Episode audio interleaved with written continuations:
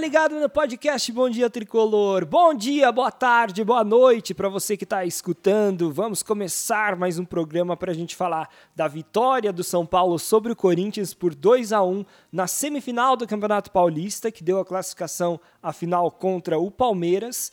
Também vamos falar um pouquinho sobre essa briga de bastidores entre São Paulo e Palmeiras para saber que dia que vai ser a partida e também falar do grupo da Sul-Americana, né? Porque o São Paulo já sabe quais serão seus adversários na fase de grupos da competição sul-americana, que foi o último título internacional do São Paulo em 2012. Bom, comecemos falando sobre a vitória, né? A vitória do São Paulo que deu a classificação para a final.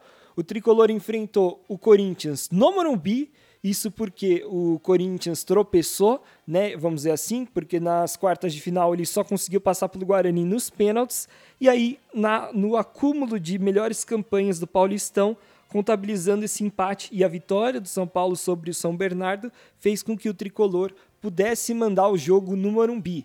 E foi muito importante, né? Nesse esse regulamento do Campeonato Paulista, como são jogos únicos, você jogar em casa é uma grande vantagem, né? Porque até porque em São Paulo a gente tem jogos de torcidas únicas. E o São Paulo fez valer, jogou bem. É, no comecinho do jogo, assim, até uns 15 minutos, a partida estava muito disputada, com quase nenhuma chance de gol até um chute do Roger Guedes, que foi a primeira chance de. primeira finalização no gol, né? Primeira chance perigosa entre os dois times ali. Aos poucos o São Paulo foi encaixando, foi melhorando, e no finzinho do primeiro tempo ele já estava conseguindo trocar passes e finalizar ali no gol do Corinthians. E foi assim que surgiu o primeiro gol, o gol do 1x0 do Wellington. No segundo tempo, o São Paulo conseguiu manter o mesmo ritmo, foi bem, marcou o segundo gol e ali ficou mais tranquilão no jogo, 2 a 0 parecia que tudo estava se encaminhando para uma vitória tranquila. Não conseguiu fazer o terceiro gol, mas continuou ali controlando bem as ações do jogo.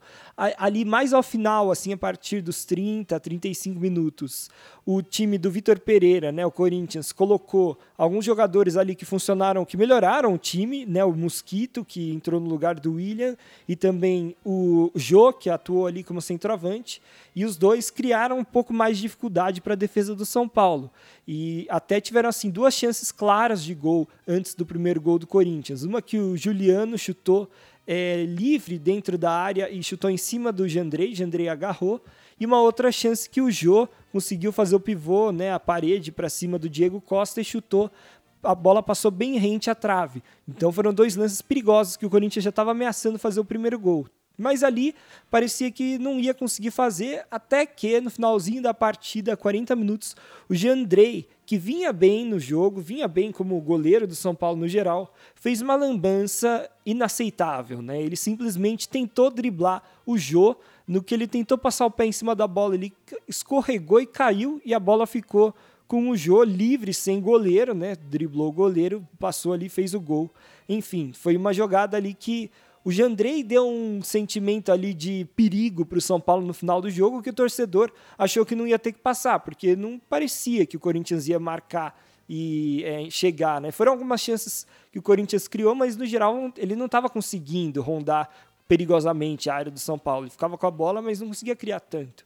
Então parecia que o jogo seria mais tranquilo, que o torcedor ia é, é, comemorar a vitória assim, sem sufoco mas como teve esse gol, aí criou um clima de desespero. O Morumbi ficou mais quieto porque sentiu o, o, é, o momento ruim na partida. E não só isso, né? Deu para ver que os jogadores também ficaram um pouco nervosos. E, bom, mas enfim, o São Paulo conseguiu segurar a bola ali no campo de ataque, né? Segurou bastante a bola ali perto do escanteio, né? Para tentar ganhar tempo mesmo e conseguiu levar o 2 a 1 O importante é a vitória, né? Não importava muito o placar, porque agora passa para a final. A melhor campanha já era do Palmeiras de qualquer forma. Então, São Paulo vai jogar. O primeiro jogo vai ser no Morumbi e o segundo jogo vai ser no Allianz Parque. Agora, vamos falar, já que eu estou falando de quando, né, de onde vão ser as partidas, quando que elas serão? No regulamento da, da Federação Paulista, o que estava lá já estabelecido, tava, estava dizendo que o primeiro jogo seria na quarta-feira, agora, então, né, se hoje é dia 27, 28, 29, 30 de março, e o jogo da volta seria no próximo domingo, no dia 3 de abril. Então, é, os, os, dois jogos, né? O primeiro jogo de ida, no caso no Morumbi, na quarta, e o do Allianz Parque na volta. Só que o que acontece? O Allianz Parque vai receber um show do Maroon 5 aqui em São Paulo. Então, é, não tem como fazer o jogo no domingo e receber o show na terça-feira, por questões aí logísticas, de palco e tal. É, o, o, Palmeiras poderia, no máximo, fazer o show, o show não, o jogo no sábado, né? Porque não daria tempo de arrumar tudo se fizesse no domingo. E por conta disso, agora existe uma briga nos bastidores entre São Paulo e Palmeiras. Por quê? O Palmeiras quer antecipar o jogo da final para o sábado. E o São Paulo não tem interesse nisso. Ele entende que tem que ser seguido o, o, protocolo, né, aquilo que já estava estabelecido. E não só isso, porque também tem uma questão aí física, né, que o Palmeiras já teria uma vantagem em jogar é, o próximo jogo, porque ele teria um dia a mais para descansar. Jogou ali no, no sábado, né, e jogaria na quarta. O São Paulo no domingo e depois na quarta. Então, dias a menos de descanso né, e de preparação. Então existe ali uma briga agora de bastidores. São Paulo acha que tem razão, porque ele está falando ali do que já estava estabelecido pela Federação Paulista, mas a verdade é que, tipo, vamos ver o que vai acontecer, porque o Palmeiras também vai tentar com unhas e dentes é, mudar a data dessa partida. E caso não consiga mudar e tenha que ser no domingo, e realmente ela não, o Palmeiras não chegue num acordo com a W Torre, né, que é a empresa que, que gerencia o estádio do Palmeiras em relação a esses shows e outros eventos, aí provavelmente o jogo vai ter que ser em outro estádio, provavelmente no Pacaembu, né? Porque não seria na Arena Corinthians, então provavelmente o jogo do Palmeiras seria no Pacaembu, o jogo da volta. Seria bom para o São Paulo, é claro, porque não é o estádio do Palmeiras, não tem aquela grama sintética, né? Então já ficaria mais, já ficaria melhor para o São Paulo. O Pacaembu tem, tem grama natural, que nem o estádio do Morumbi, então o São Paulo está mais acostumado e é um campo neutro, vamos dizer assim. Não, apesar da torcida, no caso, né, se for no Pacaembu, terá que ser toda do Palmeiras, porque o mando vai ser do Palmeiras, na prática a gente sabe que é outra questão, você jogar num estádio que não é o seu, que você está acostumado. E assim, por enquanto, o Palmeiras não se pronunciou é, de maneira oficial em relação a essa questão. Né? Ela, ele não, ninguém veio a público, nenhum né, dirigente do Palmeiras veio a público dizer que quer que o jogo seja no sábado. Mas essas são as informações que já chegam aí de vários portais de notícia. E por outro lado, São Paulo ele já se posicionou de maneira oficial. Tanto o Júlio Casares, presidente, falou que quer que o jogo seja no domingo, porque é o que está estabelecido e tal, quanto também o Rogério Ceni. E o Rogério Ceni enfatizou essa questão de que é, o campeonato tem que ser o mais justo possível. E aí, no caso, teria que ser mantida a data previamente estabelecida. Então, a gente fica na expectativa, mas também, assim, o, é óbvio que o, o, simples fato do Júlio Casares e do Rogério Ceni defenderem esse ponto já mostra que o Palmeiras, sim, está fazendo uma movimentação para é, mudar a data da partida. Vamos ver o que, que a Federação Paulista vai decidir, mas ela está com um pepino na mão aí para resolver. Bom, voltando um pouquinho só ao jogo, é, eu acho que é importante a gente falar um pouco da atuação né, dos jogadores. A maioria dos jogadores foi bem e o São Paulo funcionou muito bem coletivamente. Eu acho que o time chega mais preparado do que nunca para essa partida contra o Palmeiras, né? O São Paulo que foi evoluindo ao longo do campeonato e eu acho que talvez essa, essa tenha sido a melhor atuação dele é, em clássicos, né, nos jogos mais difíceis, né, mesmo considerando aí o outro jogo contra o Corinthians, Santos, é, os jogos contra Palmeiras e Bragantino. Então, é, eu acho que o São Paulo tem sim chances de, de vencer a partida.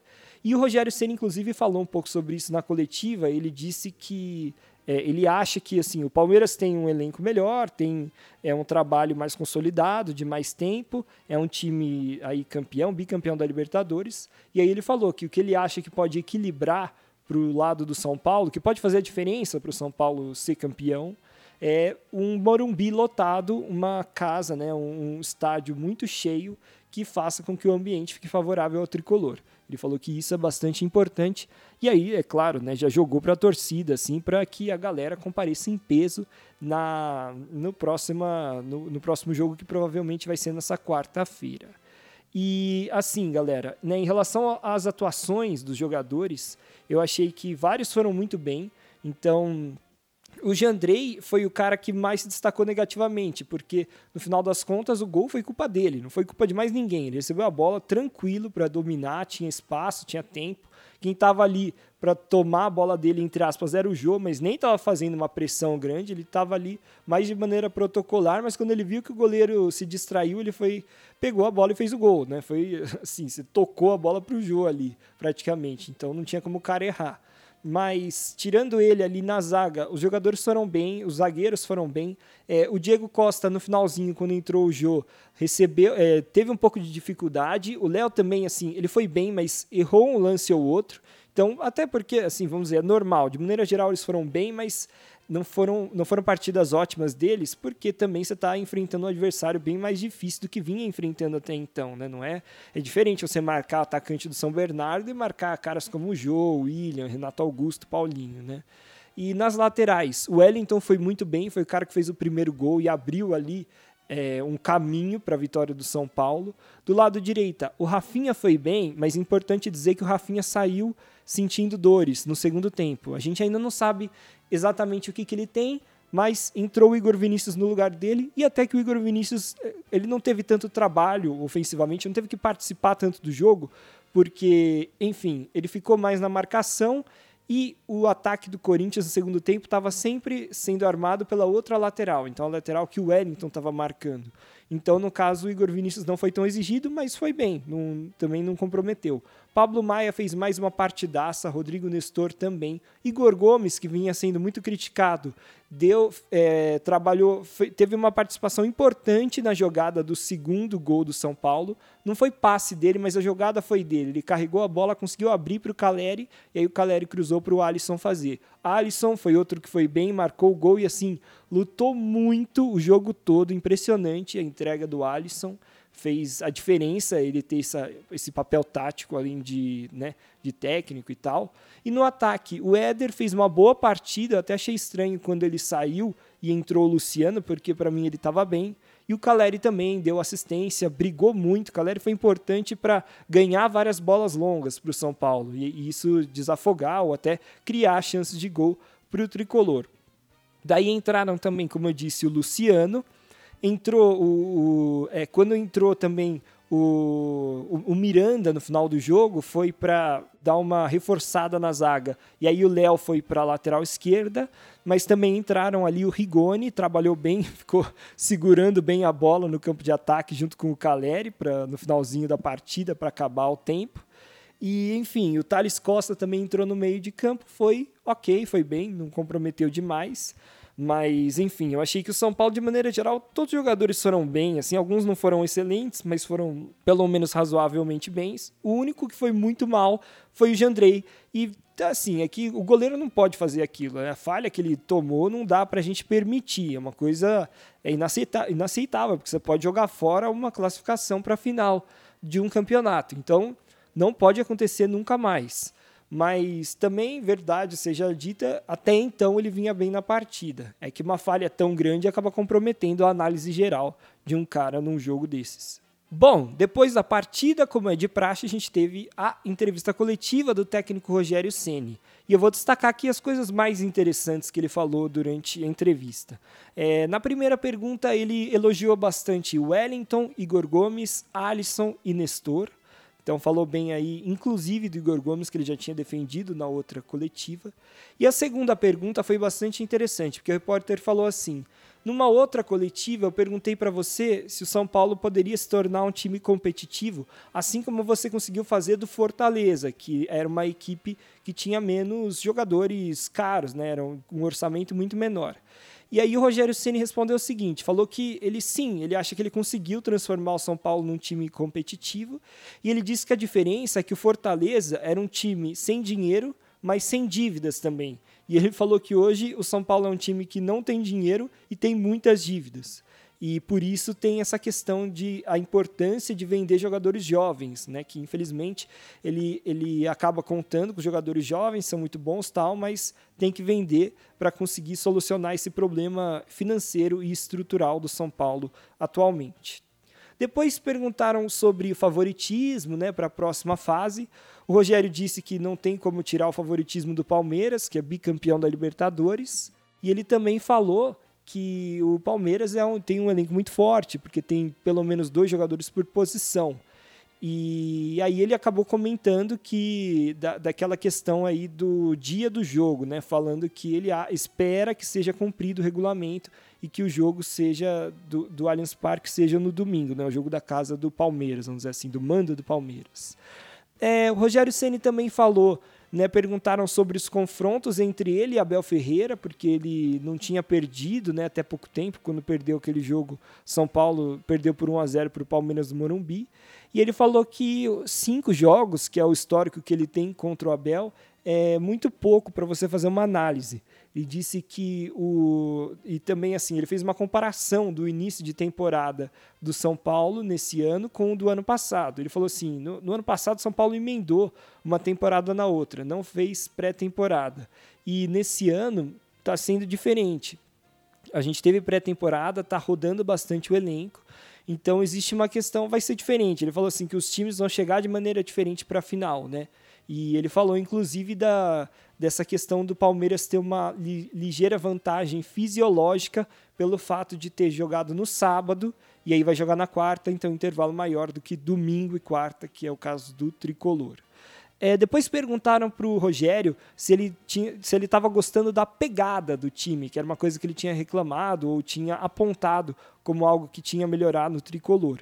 Ele falou que ele, ele pessoalmente não sabe viver de outra maneira que todos os times campeões do São Paulo que jogavam com ele jogavam assim. E ele falou que o time do Fortaleza, né, por onde ele trabalhou por três anos, também jogava dessa forma, né? Então ele até exaltou Fortaleza, falando que era um time que saiu do zero e que hoje está enfrentando aí, vai enfrentar o River Plate na Libertadores. Não hoje hoje, né? Hoje em dia, né? Nessa temporada, vai enfrentar o River porque caiu no grupo do River na Libertadores.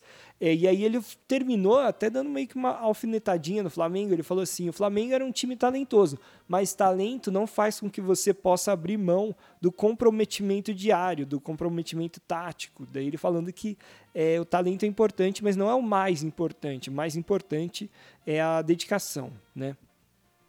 E depois é, perguntaram a última questão, acho que é interessante a gente destacar. Perguntaram um pouco sobre ah, como, qual a importância para os jogadores de Cotia, você ser o técnico e tal. E ele falou assim: é, primeiro que não tem esse negócio de Cotia. Ele falou assim: é, os, não são os garotos de Cotia, os meninos da base, são os jogadores do São Paulo. Ele falou assim: Cotia é extensão do São Paulo. Cotia é São Paulo. Então ele, ele falou que ele, de um jeito assim, como se ele se sentisse incomodado com essa colocação que vários repórteres fazem, como se tivesse uma diferença entre os jogadores que são de Cotia e os jogadores que não vieram de Cotia, entendeu? Ele manifestou isso. Mas, tirando isso, ele complementou a, a, a sua fala dizendo que ele falou que como ele acha que o Palmeiras tem um time hoje que está um pouco à frente do São Paulo por questão de elenco e tal, o que pode fazer a diferença para o São Paulo né, vencer ou ser campeão é justamente um Morumbi lotado. O ambiente criado pelo Morumbi pode fazer diferença para o São Paulo ser campeão sobre o Palmeiras. Bom, galera, sobre o jogo do São Paulo contra o Corinthians e sobre o Paulistão, era basicamente isso. Agora eu queria falar um pouquinho com vocês sobre a Copa Sul-Americana, porque nós tivemos nessa sexta-feira, dia 26 de março, o sorteio do, da fase de grupos da Sul-Americana, na qual o São Paulo se encontra no grupo D. Ele caiu junto com Jorge Wilstermann, Ayacucho e Everton. Jorge Wilstermann é da Bolívia, Ayacucho do Peru e o Everton é do Chile. Então, assim, galera, só para dar um contexto geral, né? A última vez que o São Paulo jogou a Sul-Americana, ela ainda era no formato antigo, no qual era só mata-mata. Agora tem essa questão de fase de grupos, são oito grupos, com cada um deles quatro times, e no caso, a diferença né, primordial em relação a Libertadores é que só se classifica o primeiro colocado de cada grupo. Então é bem mais difícil de você se classificar, né? Não pode dar muita bobeira, tem que ser o melhor dos quatro ali. O Jorge Wilstermann é o time mais conhecido, né, do, dentre esses todos, porque é um time que já jogou Libertadores aí algumas vezes. E a grande dificuldade, na verdade, é que dois dos três times que o São Paulo vai enfrentar nessa fase de grupos estão têm estádios em altitude bem elevada. Então, o Jorge Wilstermann é um time de Cochabamba, na Bolívia, que está a 2.500 metros de altitude. E o Ayacucho, time do Peru, está a 2.700 metros de altitude. Então, são dois lugares que provavelmente o São Paulo vai ter dificuldade de fôlego para conseguir é, vencer as partidas. No caso do Everton, o time chileno, ele fica na cidade de Vinha del Mar, então é uma cidade nível do mar e então para o São Paulo não vai ser tão complicado nesse sentido. É claro que assim nenhum desses outros times que está no grupo do São Paulo deve ter o elenco tão bom quanto o São Paulo e, e teoricamente não são times tão tradicionais também. Né? Nós tínhamos times bem mais tradicionais poderiam cair no grupo do São Paulo, como o próprio Fluminense, é, o Barcelona de Guayaquil, que vem dando trabalho, seria bem difícil. Tem alguns outros times argentinos, como Defensa e Justiça, seria bem complicado. Mas, enfim, nesse momento, acho que até que o São Paulo, em termos assim de adversários serem difíceis ou não, o São Paulo não, pe não pegou tanto, tanta pedreira assim. O problema é mais essa questão da altitude. Então, o tricolor vai ter que é, se superar para, enfim, pelo menos conseguir empates fora de casa e não pode abrir mão de ganhar nenhum jogo dentro de casa e tentar também vencer o Everton fora de casa, já que é um estádio aí né, ao nível do mar, nem que seja por meio a zero, mas é importante o São Paulo vencer.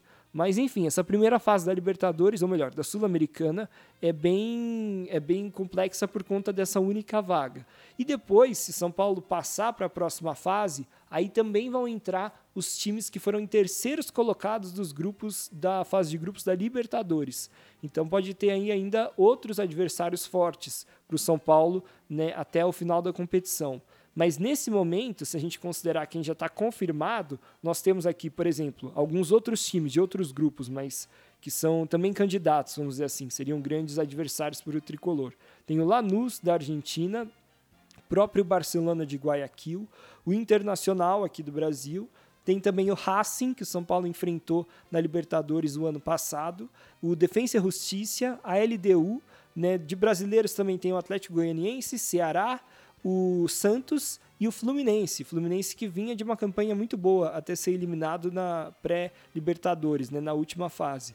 Né? Então, assim, tem adversários até que complexos, não é uma competição tão simples. E a questão logística é sempre complexa também para esses jogos de Sul-Americana. Né? São Paulo, no caso, vai ter que viajar para Bolívia, que é uma viagem relativamente longa, para o Peru também e para o Chile, que não é tanto. Mas, enfim, o problema maior dos enfrentamentos, mais do que a viagem, é no caso do São Paulo, a altitude. Vamos ver como é que o tricolor vai se comportar nessa competição, já que é a primeira vez que ele pega a, a, a Copa Sul-Americana com fase de grupos. E lembrando, galera, já antes de tudo, que todos os jogos da Sul-Americana são de transmissão exclusiva da Comebol TV. Então, infelizmente, não tem muitas alternativas, né? Ou é assinar a Comebol TV ou né, não, não tem muito como assistir.